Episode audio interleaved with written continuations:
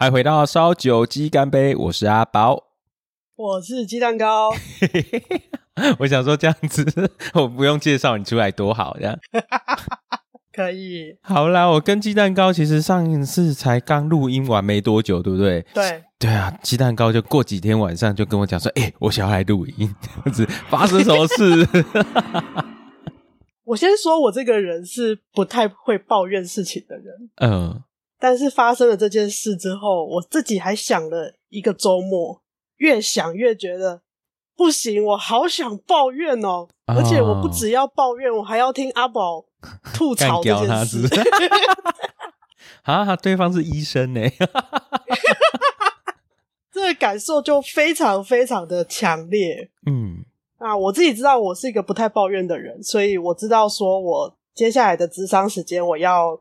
跟 A 小姐讨论这件事情，嗯，但是我当时的情绪已经强烈到，即使没有智商讨论过，我也要跟阿宝录音的那种强烈程度。嗯嗯嗯，因为通常如果要录音的话，我都是先整理，智商已经讨论过，或者是我自己已经沉淀过、整理过的东西，才会决定要录音。嗯，但那个情绪已经强烈到啊，没关系啦，没有讨论。也没关系啦，跟阿宝讨论过，我再去咨商 也可以啦。以 结果刚好阿宝那几天都有五六个个案，所以现在是已经有跟 A 小姐讨论过的状态了，不过大致上事件、嗯、A 小姐是觉得啊，怎么会这样的状态？嗯嗯，对啊，你跟我讲的时候是讲说，就是上一次跟这个新的医师在看诊的时候，好像没有什么太大的状况，可是这一次去的时候，好像就有蛮大的情况发生哦。嗯，我先概概略回顾一下，就是。嗯我自己在五月初开始就突然之间不想要治疗，嗯，所以就自己断药。这个大家不要学，那是因为我自己知道它有一些观察的重点跟风险。主要的风险就是戒断症状跟症状的恶化反弹。嗯，那我自己是运气蛮好的，三个多月都没有发生这些情况。嗯哼哼哼。但是在这个没有吃药的期间，我的状况。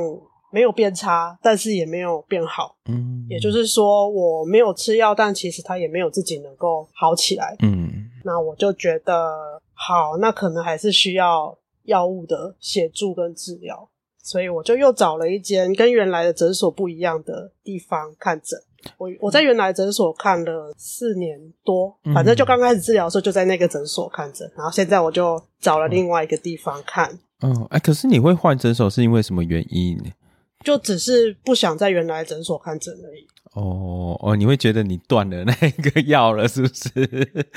再来是我想要试试看不同的医师的看法。哦，我在原来的诊所虽然有跟几个不同的医师合作过，但是我都合作很长一段时间。嗯，但是在同一个诊所，其实我知道他们会尽量的去延续你的治疗计划。嗯哼哼哼。所以即使你有换医生，他接手之后，他的调整。不会太多，嗯，是。基本上不会动，所以我就觉得，既然治疗了这么长一段时间没有太大的效果的话，嗯，其实也有一个可能性是我原来使用的药物对来讲没有效，嗯嗯，所以才会我没有戒断症状，也没有反弹，嗯，这是一个有一咪咪的可能性是这个，嗯嗯嗯，这个是我自己理解那整个药物运作的过程之后想的事情，嗯，所以我就觉得。换一个地方，由不同的医师来评估看看。嗯，那也的确到了新的地方之后，那个医师一看我的用药记录，就说：“你这个药物组合好奇怪哦。”嗯，呃，他的意思就是说我用了不同的抗忧郁剂在同一个人身上，他觉得这件事情是奇怪的啊。哦，但是。嗯但是这个组合其实也在前一个医师的手上也试过了好多好多不同的组合之后，才由这个组合使用了很长一段时间。嗯，所以我当时其实可以理解那位接手的医师会困惑，这样子困惑，这样子评价前一个人的处方。嗯嗯，也是可以听听看他的意见是如何。嗯哼哼，但结论其实就是要从头开始试啊。嗯，因为也断药了一段时间，但他就是从。不是前面使用过的药物的种类开始，也是从头开始试。哦，那可能因为我已经治疗比较久，所以一开始看诊他就第一次看诊之后是一周回诊，再来他就都三周或四周让我回诊一次。哦，这么快哦？嗯，对。那后来因为我不舒服的关系，我错过了原本那个医师的门诊时间。嗯，那我就在我可以的时候，我就赶快去看诊。结果我看错了门诊表，那个诊所有一一样有不同的医师会轮诊。嗯，我看到另外一位医师的诊，这样。哦，嗯。所以现在等于是我看了前一位第一位医师两次之后，嗯，现在是第二位医师接手。嗯哼嗯哼。但因为他的门诊的时间，我有精神的几率比较高。嗯，所以我就都。固定近两次的回诊，我就是固定给他看，这样。那会跟阿宝抱怨呢，就是这个新诊所的第二位医师。哦，前面前情提要好长，但大概是这样。但但的确，我觉得其实可以看到，如果说我们在求助的时候，其实很常会有这样子到处流转的状况啦。因为精神，尤其精神疾病的治疗，它的评估其实虽然说它有一定的标准，嗯，但这些标准你要怎么跟现实的症状结合这个诠释，其实它它是带有一点艺术成分存在的。嗯，这个也是我在理解了精神医学的发展历史之后得到的认知。嗯哼哼哼。但的确，每一个医师他们有一个基本的共识的标准，就是接手了医师也是知道说，嗯，就是你这个的确是忧郁的症状。嗯。而且没有没有往躁症的那个地方跑出来，就是我没有躁症的症状跑出来，嗯，这样，因为有的人会可能他忧郁郁症的症状一段时间，它有可能会再有躁症的症状，是，我们可以说新的症状或新的疾病上来。那在我身上是一直都是很很稳定，都是郁症的症状，只是这个郁症它会起伏，会变化，嗯，嗯，那换到新的诊所，医师们也都是用问诊的评估，还有我自己的回馈，他们也都。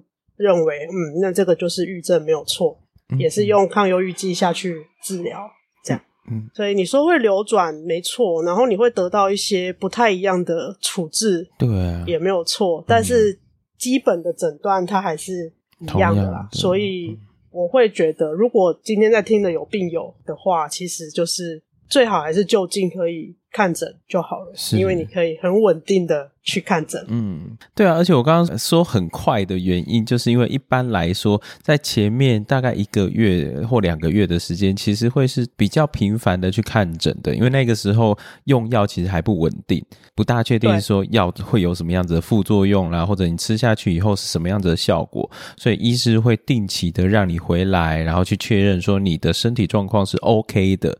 这样子去进行调药的动作啦，对对啊，要看药物对你的症状有没有效果，嗯，然后还要看副作用你可不可以忍受。对啊，对啊，因为有一些副作用不太好分辨，它到底是副作用还是新的症状跑出来。嗯嗯，是。那这个情况都会是需要短期去调整的，嗯哼，大概一两周就可以看得到到底是副作用还是新的症状。嗯，嗯，是。所以的确，我刚开始治疗的前。半年左右都是这样的状态，换了非常非常多的组合。嗯哼哼哼，只是说现在因为治疗了很多年了，就已经固定下来这样子，是不是？对，我猜的，他我是没有问新的诊所医师为什么他很快就让我拉长那个回诊的周期，我没有问啊，嗯、但是这个是蛮有可能的。嗯嗯嗯，因为以前的病例如果看到他可能会知道有哪一些的反应。然后吃什么药不恰当的，所以可能在那一个筛选那个药物的过程就会缩的比较短一点了。对，他就不用从头这样很密集的重新去试，但是他也是跟我说逻辑也是要再重新调整这样。嗯哼哼哼，从小剂量的开始，嗯，大概是这样。那这次会想要跟阿宝抱怨呢，就是。原本上一次看到这一位医师的时候，嗯、oh.，觉得他很细心，嗯，他会详细的去问说，诶，在我状况不好的时候，我的食欲是会变得很差，还是变得很好？会一直很想吃东西，嗯，我就觉得哦，这样他问的比第一位医师来的细很多，嗯、oh.，因为第一位医师都是问说，那你的情绪如何？嗯，没有感觉，嗯，但是那个没有感觉里面有可能有其他的东西。这个第二位医师在一看到我的时候，他会问的比较细，嗯，像刚刚那个食欲那一题，他就会看说我到底是很会吃还是不吃这样，嗯哼哼，我就觉得，哎呦，那他有问的比较细啊，加上他门诊的时段我也比较容易清醒，嗯，所以我就又挂了他的门诊这样。嗯，嗯，结果发生事情的那一天呢，事情是这样的，我就跟他说，因为我现在大概一个月回诊一次嘛，我就跟他说，诶、欸，我上个月的某一周有发生之前。出现过的我怎么睡，然后都睡不醒的情况，嗯、甚至错过了一次的智商。嗯，那那一段时间我是睡下去之后，有可能我睡下去是天黑，他、嗯啊、现在秋冬了，天黑的比较早，对不？对，再醒来天还是黑的，也不知道过多久。对对对，会不知道过多久这样。嗯，他就啊这样子。那你会不会，他就开始会关心我接下来几天的睡眠的状况？因因为你有可能睡连续几天睡很多之后，后面就会不好睡嘛。嗯，那就是作息会比较不稳定。嗯嗯。然后讨论完之后，他就突然问了一句说：“找这个以下就是我开始想要抱怨的点了。”但是我尽量的先把它描述完整个状况。嗯嗯。讨论完上个月的睡眠状况之后，嗯，他就突然跟我说：“哎，那你这样怎么工作？你有在做工作吗？”嗯，我就说。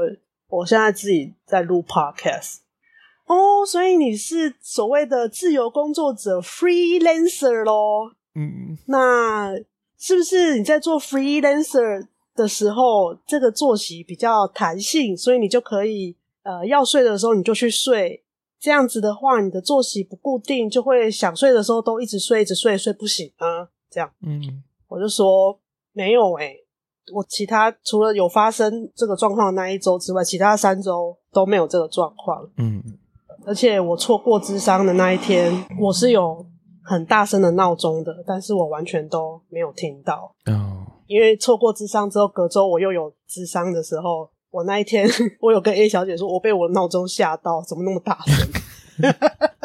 哇！可是原本那一周错过那一周是完全没听到的，完全没有听到的。哦，嗯。对，那这个医师他就可能有一点下意识说：“哦，那这样子就有一点糟糕诶。”嗯，嗯，然后就开始跟我喂教我的睡眠卫生，比如说，那这个时候你可能就是要远离可以让你躺下的地方啊，没有要睡的时候你就要离开床啊，等等，基本的睡眠卫生的卫教。嗯，然后我就说，呃，但是只有那一周发生，那去年的话是常常发生。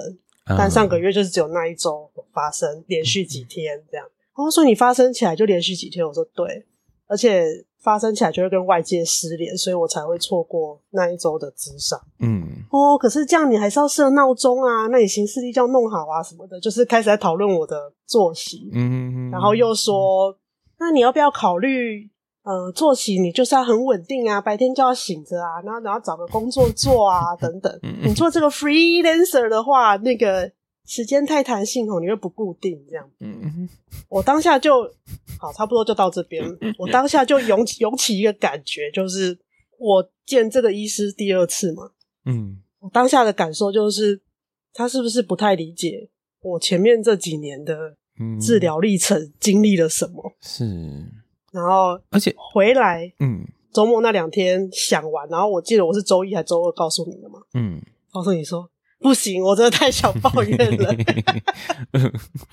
我在意什么呢？我在意他说的那个 freelancer。嗯，那我说不对啊，freelancer 要很有自制，你才有办法做自由工作者。哎，是，不是你爱睡觉就可以睡？你只是没有固定的老板，你还是你该做什么事情就要做啊。而且我当时开始做 podcast 是因为我要练习我的作息固定，我每天都要有做事，我才可以周更，嗯，我才开始做 podcast 的，嗯，而且那个时候是周更 podcast，嗯，所以越想越不对劲，我就跟阿宝说不行，我就觉得我要抱怨，不是，我觉得第一个是他真的有搞懂你睡眠的问题吗？因为他说的那一个状况。如果说他是说你沾到枕头就会下去睡的话，那你应该都会是在长时间的睡眠，可是都在浅眠里面。然后在那个浅眠里面，如果有闹钟的话，应该会马上就可以按掉啦。如果是在那个状况下面，你要跟外界失联的状态，其实是不大容易的啦。嗯，对啊，这是第一个，他好像有点误解了你的作息的部分啊。第二个就是，我想他可能自己很想当 freelancer。他很想作息不固定，然后后来我又想到一个，在我去跟 A 小姐讨论之前，我又想到一个是，是我是不是知道的太多了？因为在前一个诊所的时候，其实我有问过医师说，我一直遇到这样的状况，嗯，我的药物还有什么地方可以调整？嗯哼哼，当时那个医师，前一个诊所的医师才跟我说，有药物可以帮你入睡，如果你没有办法睡着的话，嗯，但是睡着了之后睡不醒，没有药物可以帮你，可以把你叫醒，叫醒，对啊，所以我那时候都会跟朋友开玩笑说，如果联络不到我，然后叫不醒，就只能用物理方法。物理方法，你可能就是要那个打击啊、敲击啊、你的滚啊。你家里的钥匙有给他们吗？要不然他没有办法打击哦。就是我们会这样，我会这样跟他们开玩笑啦。嗯，对，就是大家都会担心说找不到人，但我就会这样开玩笑说，没办法哦，那个状况下你要把我叫醒，只有物理方法。嗯，因为我身边都理工人居多。大家听到物理方法都知道是怎么回事，这样就是你要实施物理攻击。呃，哇！可是这个状况持续了这么久，然后都没有医师或者其他的人可以找出它的根源是什么？因为这个是重郁症的其中一种症状啊，会睡到不省人事，嗯、然后你跟外界是、嗯、是没有没有办法连线的，这个是重郁症的一个症状。可是我觉得那个那个症状，很多时候其实我遇到的状况啦，很多时候是因为在醒着的时候会有太多的内耗，所以 耗费了太多的能量，你只能够在睡觉的时候把这些能量慢慢的补充回来。对，也有，嗯。然后我自己的感觉是，生病之后就很像。人家有一个比喻是电池是坏掉的，那要充电要充很慢，嗯嗯，对，充不饱，然后又充的很慢，嗯，那如果睡觉是在充电的话，那的确就会需要充的特别久，嗯，所以我刚刚会说我知道的太多，是因为我当下，我后来想一想，我当下是有点感觉到，因为他下意识的说啊，这个有点糟糕，嗯嗯，我就觉得，哎、欸，今天如果是别人听到医生说糟糕，是不是会觉得自己就没救了？嗯嗯嗯。但是我又没有办法告诉他说，其实我已经知道叫不醒这件事情没有药物可以帮忙，所以可能已经超过你能力的范围了。是。然后我在智商当中跟 A 小姐讲这一段的时候，我刚刚这样一样的这样子的描述讲完，结果脑袋就出现你的声音跟 A 小姐的声音，出现的声音是我们我们在讨论跟 S 心理师的关系的时候，你们两个都有说。你在照顾他的感受，哎 是 我在照顾医师的感受。嗯、然后 A 小姐说：“对呀、啊。”以上大概是这一次回诊的抱怨。嗯，我觉得我会这么想抱怨，在跟 A 小姐讨论之后，有比较有一个头绪啊。嗯，就是她告诉我说，首先她她也觉得这件事情很难得，因为她说。对呀、啊，你看我们前面精神分析这个事情聊了这么多，你都不是抱怨呢。对啊，你都，你都没情绪呢，你都底下 叫过人呢。他还他还举了这个例子，然后说精神分析这个聊了这么多，你都没有抱怨呢。结果这件事情你一开头就说你想抱怨，嗯，那个不一样是在哪里？然后再来是他觉得。这个抱怨它是有一个力量存在的，嗯，然后他觉得这件事情是很珍贵的。对我来说，就是我有一个力量，我要发出来，嗯。但在这之前，其实我只有感觉到说，不行，我真的太想听阿宝吐槽了 啊！不行，我真的很想抱怨，我只感觉得到我很想抱怨，嗯，但我不知道说，哦，原来这个是一个力量。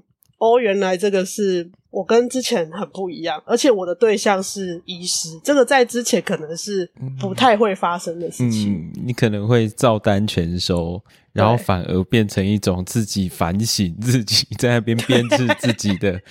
对啊，但这次我发现有一个很大不一样，是我发现医师可能认识很有限。嗯，再来是他在那个短短的十几分钟，两次加起来，好，最多最多二十分钟好了。他其实并不理解我过去这几年治疗的历程，嗯，然后他又讲的这么多的时候，我没有办法及时的插话，嗯，我没有办法告诉他说我知道这些事，嗯，的时候，就变成他都在做基本的卫教，嗯，可能这个对他大部分的患者来说是需要的，嗯，但是我没有办法告诉他当下，我告诉他说这些我都知道，而且我都试过了。嗯，林总对啊，林州嘛都已经安那贵贵啊当啊。我要能够睡觉，早就已经先练习过这些方法了，还要你教？我就是要听阿宝这样。这个用卡头修马仔好不好？我练卡头虎够巧哎。不是，我觉得这真的哦，这可能会是我跟 A 小姐我们自己在咨商的时候的其中一个哲学的部分啦，就是我们不会把当事人当成是他自己不知道怎么解决这个问题，所以他来到这里的人，而是我们会相信说他已经在他的问题里面找出了很多的方法了，可是这一些方法都没有办法解决他的疑问，没有办法去解决他现在面对的事情，所以他才会来到这里的。哦，对啊。啊，那个医生好像就不大清楚这一点，只能这样说。欸，你这样一说，我有可以理解为什么医生会这么感觉他很着急要教我这些事情的那个着急在哪？嗯，哦，怎么说？因为他就会觉得是你不知道该怎么做，所以他会想要赶快告诉你你可以怎么解决，也许你就会好一点。嗯，我刚刚想到的是这个。但我当下感受到的是，就你刚刚说的，其实我都已经试过了，然后你再跟我讲这些，但是我一下子没办法跟他解释，说我都已经试过了，而且这些东西我早就看书都看过，我都知道，嗯，而且我也做过，我不是只有知道这样。哎，如果下一次你再遇到他，你是可以跟他讲这一个部分的吗？应该可以吧，在智商当中有稍微演练了一下，下次回诊的时候。要怎么说？嗯嗯嗯嗯。然后 A 小姐有给我一个提醒，我还在思考啦。就是她觉得，因为今天这个对象是医师，嗯，她觉得我有一些不一样。就是今天医师他是一个相对来说比较有权威的角色，是，而且在所谓的医病关系里面，比较像是患者有求于医师，是，然后医师是一个。呃，权威，然后他可以提供协助的这样的关系，嗯，但我好像已经可以去知道医师的限制，我知道说这个症状药物可能帮不上忙，嗯，但我还是需要告诉他这个症状有发生，嗯，然后我当下居然在同理他的着急，我觉得那一个同理啊。可能是你珍贵的地方，也是你痛苦的地方。对啊，但的确，他那个限制你是有看到的。然后我觉得，A 小姐她提到的也是很重要的一个部分，因为我记得我们在录音的时候，其实也有提到，你对于权威其实是有一些些的情节在的，好像不大会去反抗他们。对，哦，可是这一次，A 小姐提醒我说，你这次有哦，有这个东西哦，虽然当场是没有办法。表现出来，嗯，但是在自己沉淀了一下之后，就会、嗯、不行，不对劲，我要说，对呀、啊，而且其实这个意思虽然说，我觉得他呃，一个是对于你的状况的不理解。其实会让你觉得蛮闷的，然后另外一个是他也对你的工作状况不理解，甚至是有一些他自己想象当中那一个职业长怎样的那个样子，对，对，那个都还蛮让人讨厌的。可是如果就他的，我觉得就他的出发点来说，他好像在那一个时候很着急的想要去让你变得好一点的那一个出发点，好像还算是好的啦。只是他就真的当全员当太久了，好像自己以为他自己讲的就是对的这样子。对，对我我跟 A 小姐智商讨论完也是感受到这个，嗯。然后你刚刚说的东西，就是我感受到两个，我自己有有想到的是你刚刚说的那个职业歧视，嗯，就是他他觉得我的工作形态就是想睡多久就可以睡多久，想什么时候睡就什么时候去睡，嗯。但其实所谓的自由工作者或弹性工作者。不是这样子的，是，但他的工作形态他并不理解，嗯，这个工作样态是什么样，嗯，所以我会觉得有被歧视的感觉，嗯，这是一个职业歧视。那另外一个是 A 小姐提醒我的，她说这里面好像有一个东西是在喊说，我不是这样的人，嗯，我不是你说的那样很无助的患者，嗯，我不是这些东西我都不知道，嗯。不是那样的人，也许他面对到的很多患者是因为很多人的确是需要这样子所谓的卫教，嗯，因为他之所以他会成为卫教的知识，就是因为很多人不知道，所以他需要去推广，还要教嘛。是，但他今天卫教的对象是以前曾经在睡眠中心打工过的人，就，嗯，但是我一下就没办法跟他说这个，我都。我都知道，而且我也试过了。嗯，就我自己觉得，我会，我反而会去检讨自己，说我怎么没有办法当下讲出来。可是他有给你空间讲出来吗？我当下是我当下我的主观感受是没有的。嗯，因为他就会一直一直在很很快速的在讲他未教的东西，然后时间就到了，因为看诊的人真的很多。嗯嗯嗯嗯，所以回来我就觉得好想抱怨哦，就是对啊，不是所有的患者都什么都不知道。嗯，但。我又会回答，回头检讨我自己是是不是因为我这样的人真的很少，是不是我知道太多了？这就是三折肱而成良医啦，我觉得。哎、欸，可是你这样子讲，你在抱怨的那个部分，其实我就在想到，我以前一样在工作的时候，也有很多人是在开始抱怨以后，我就会发现到，哦，他们的状态好像有点不一样了。好像他们有一些能力，有一些力量可以去对抗他们原本一直很默默承受着的，然后觉得习以为常，虽然很委屈，也不敢多说些什么，多做些什么的那一个体质。我觉得这次让我很不一样的是，就你们，我讲到你们就是你跟 A 小姐的声音，嗯，会一直跑出来，你在照顾对方哎、欸、的那个声音，会在我每一次讲了。我都会很习惯，像刚刚的过程，其实也是，嗯，我抱怨完之后，就会立刻讲说，其实我也觉得对方的状态怎么样怎么样，嗯，然后我在智商当中就一直反复的一个半小时、八十分钟，就一直出现这样的历程，嗯，然后到后面十几分，最后要结束了十几分钟的时候，我已经开始有出现说，在我那一串这个历程讲完之后。那个声音就自动冒出来，我就说你们两个人声音又出来，然后 A 小姐就 A 小姐说对呀、啊，对呀、啊，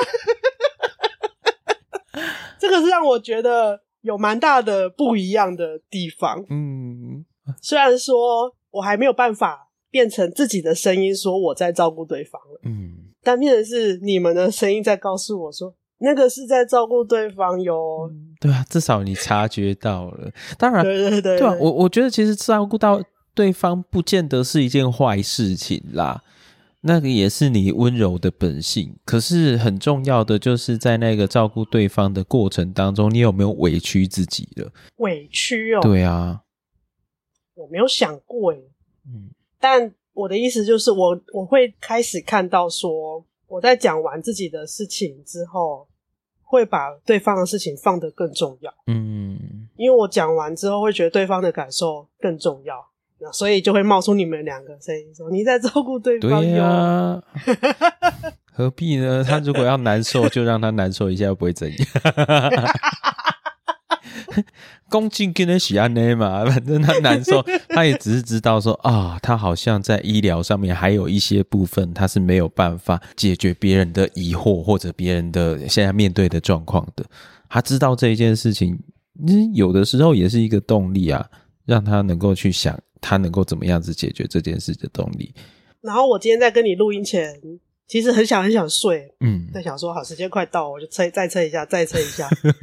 我那时候我在想，一直在撑着，一直在想的东西是：如果在听这个内容的有一些是，如果你是医师或心理师，嗯，我觉得其实也是一个提醒，就是虽然说的确有一些困扰，有一些生病的人，某种程度上他有一些共同的样态，嗯，但是真的不是所有人都一样，是，然后也不是所有人都真的什么都不懂，嗯，我觉得。某种程度上，对我来说，那个也是一种提醒啊，就是不是说今天跟你合作的对象真的都应该说他做不到，不代表他不知道，是，也不是他不愿意做到。嗯，哦，这种事情医生应该最能够理解啊。医生就是那一个最喜欢叫人家要睡满八小时，然后每周要运动三次，每次三十分钟，但是。对啊，自己的班永远都没有办法让他们做到这些事。哎、欸，你跟 A 小姐讲一样是哎、欸，哦，真的，因为诊所医师他的门诊是很固定的嘛，嗯，下班就下班嘛，对啊。那 A 小姐跟我说，那是因为他现在诊所呢，他大医院有办法这样吗？他当 R 的时候有办法吗？当 CR 的时候有办法吗？怎么可能每天都做一样的事情，都一样的时间睡觉？对啊，我就立刻被逗笑。对耶，还不是因为他在诊所上班。说穿了，那个就是卫教知识啦，大家都知道，但大家都做不到。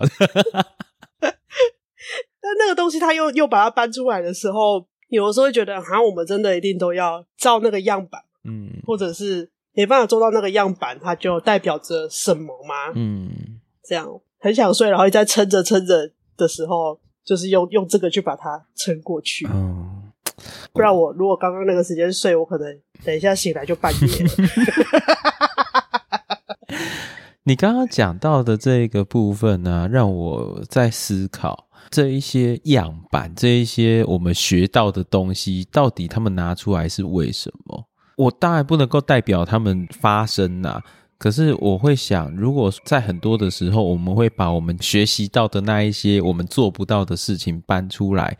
有的时候是因为我们经验到的事情已经不足以应付现在我们面对的状况了，所以他已经没有办法去解决你现在面对的问题了。当这个时候他没有办法以自己的能力解决状况的时候，他只好搬出那一些老祖宗告诉他的那一些东西，把它挡在前面，让你知道哦，他还有学过这一些东西啊，这些东西他也不大确定到底。能不能够执行，然后会不会有效？但至少那是人家告诉他的，那是他学到的那一些知识，这些知识会被留下，应该是有意义的吧？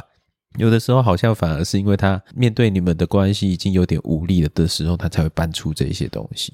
嗯，对。所以我在智商当中，我就有感觉到，哎，其实我一直在承接那个医师的无力感。嗯，前提是因为我已经知道叫不醒这件事情。没有药物可以帮忙，嗯嗯嗯、但是医师他主要任务就是需要开药，嗯、让我可以控制我的症状嘛。嗯嗯嗯、但这个症状没有药可以放的时候，我反而是一直在看到他的那个，在这一次的回诊过程，就一直看到他的无力感。嗯可能他也有点焦虑吧，因为在他的角色里面，可能没有办法想象得到，如果你一直都在睡眠当中，然后可能会失联，可能没有办法按照原本的计划生活的话，如果这样子的事情发生在他身上的话，他要怎么办 之类的？所以我我那我记得我那时候离开诊所，第一个感受就是这医生是不是没有得过忧郁症？嗯，但立刻又会觉得自己这个感受有点。Bad bad 有点坏坏，就是以忧郁症治疗为专长医生，真的不需要得过忧郁症啊，是就是立刻会提醒自己这件事情。嗯、但同时，另外自己那个感受也很真实，就是他是不是没有经历过忧郁症的状况，嗯、所以他没有办法理解那个闹钟叫不起来是什么意思。我觉得是那一个不能理解啦，他没有办法理解的那一个部分。就是，其实是他没有试着去理解，然后他也没有办法去理解这一件事，然后妄下了某一些的判断，所以你才会有这样子的感觉啊。嗯，对啊，对，以上抱怨大概是这样，但因为智商已经讨论过，所以我就看到了更多自己你说的那个很温柔的那一面。啊、虽然我自己要讲温柔会嘴软，嗯，没事啦，我刚刚讲我也差点嘴软了。要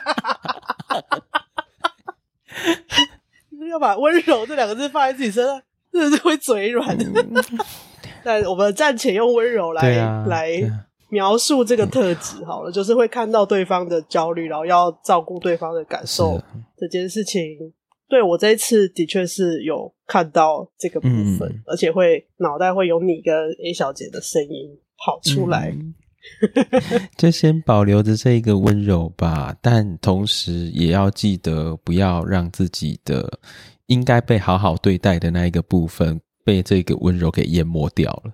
我觉得这可能是我需要再提醒自己跟练习的。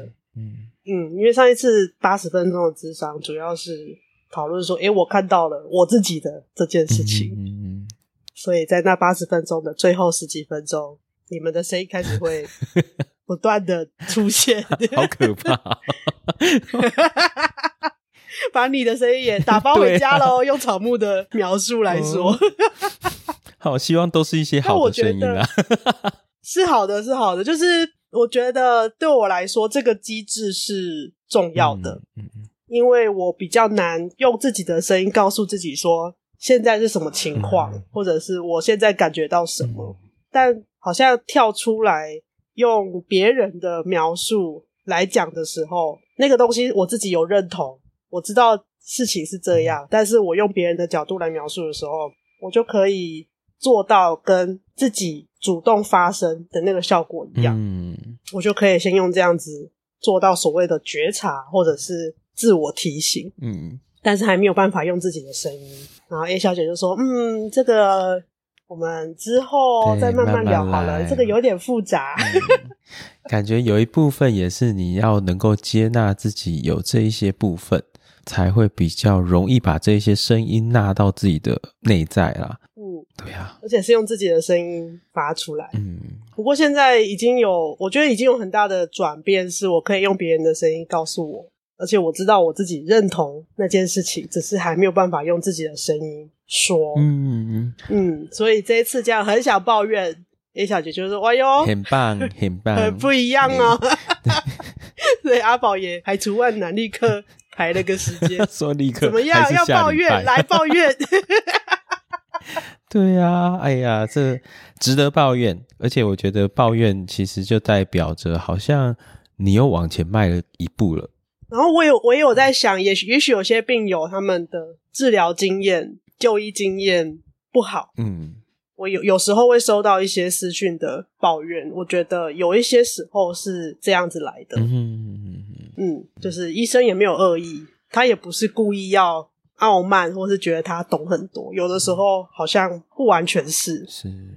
我觉得甚至有一些限制，对啊，那个很多时候是在职业上面的限制。如果我今天不是在后现代，然后没有读过这一些知识的话，我可能也会想象我自己是心理师，我应该要给一个答案出来啊。嗯，这有的时候就是在那一个位置上面，你自己给自己的枷锁，或者是大家期待你成为那一个角色的枷锁了。对啊，所以嗯，如果是病友的话，如果像这样就医经验不太好，我觉得不妨。可以整理一下，嗯，或者来跟我们抱怨。也许 我觉得抱怨也是可以，但是要不是只有情绪的抒发。嗯，我觉得去找一下这个落差在哪里，也许是有机会可以解决。我觉得烂医生应该没有那么多啦，说实在的，嗯、特别是在精神科啦，就是常常看到很多的抱怨，但我觉得烂医生没有那么多啦。嗯我不会说没有，但没有那么多啦。很多时候可能是来自这个落差。是，刚刚突然想到这件事情。好吧，恭喜你往前踏出一步了。感觉上面好像节目上面的听众也跟着知道哦，好像鸡蛋糕又有一些的不同了。我觉得这其实是还蛮棒的一件事啊，就是一步一步的往前走，然后每一步都把它记录下来。好像对于其他的人来说，他有一天也许也可以知道说，哦，他现在又经历了些什么。这一个东西原来是他自己又往前了一点点。有的时候也不见得是往前啊，也许就转个角度，嗯、停在原地也没有关系。嗯、我现在可以接受这件事，就是如果没有前进。我在原地，我转个角度，或是变个身。现在不是有很多人会动画变身的，你变个身，是变个形态也可以。对，允许自己有不同的样子，我觉得很重要。对对对对，嗯、那其实也就是我自己的主观，我会觉得好像也没有什么前进，嗯、但是我有感觉到有很多的改变。对啊，这样也不错。这样啊，我觉得，我觉得是前进啦，因为可能就是对语言的理解吧。嗯、但对我来说，前进是有更多比较积极的意思在里面。嗯，对我来说，所以我会觉得我并没有在前进，我这几年我都停在原地。对我来说是这样。嗯可是至少，但我至少在这一次里面，嗯、你其实做了蛮多以往的时候你不会做的事啊。对啊、嗯，虽然说没有实际上面做出来，可是你在心里面至少有一些反抗的声音了。对、嗯，对我来讲，那个反抗很重要，因为我每一次在接案的时候，如果这个我的当事人有反抗的这一个觉悟以后，其实好像很不久以后，嗯、大概他们就会觉得说，哦，其实他好像可以去面对他们的生活多一些了。我自己的经验啦，自己的经验是这样子，可以再体会看看。嗯嗯。但我觉得今天这样听你吐槽实在太舒压了吧？现在吐槽都要用台语的方式吐槽。今天结论就是那个阿宝的卡塔夫够跳。好好，我们现在用这阿宝的卡塔夫比医生的头卡更阿跳，耶，什么意思？好啦好啦，我想就也很恭喜你开始能够抱怨了。我在我刚刚在那边想说啊，恭喜你可以抱怨，这是可以的吗？可以，我觉得可以，可以，因为我几乎不抱怨。对啊，对啊，所以我觉得这个抱怨对你来讲可以开始抱怨。我觉得这是嗯，好，你说他可以恭喜，那我就接受这个恭喜咯。嗯，嗯，因为拍拍手，因为抱怨这件事情是我们开始会想要改变一件事情，我们才会想要抱怨呢、啊。哦，我没想过。对啊，如果我们今天没有要改变这件事情，我们就啊算了，反正这一些东西就是这么烂，那我就不会想要抱怨了，我就让他这样子过去就好了。可是我想要改变，哦、我想要有一些什么样子的行动，所以才会抱怨啊。我没有想过这件事、欸，哎。好 啦好啦，那我们今天的录音就先这样吧。好哦，我很赶的跟你说拜拜，因为等一下我有课，我忘记。那你结尾好，我结尾，好，好，今天就到这里喽。那我们今天的节目就先到这啦，大家烧酒鸡干杯，下次见啦，大家拜拜，拜拜。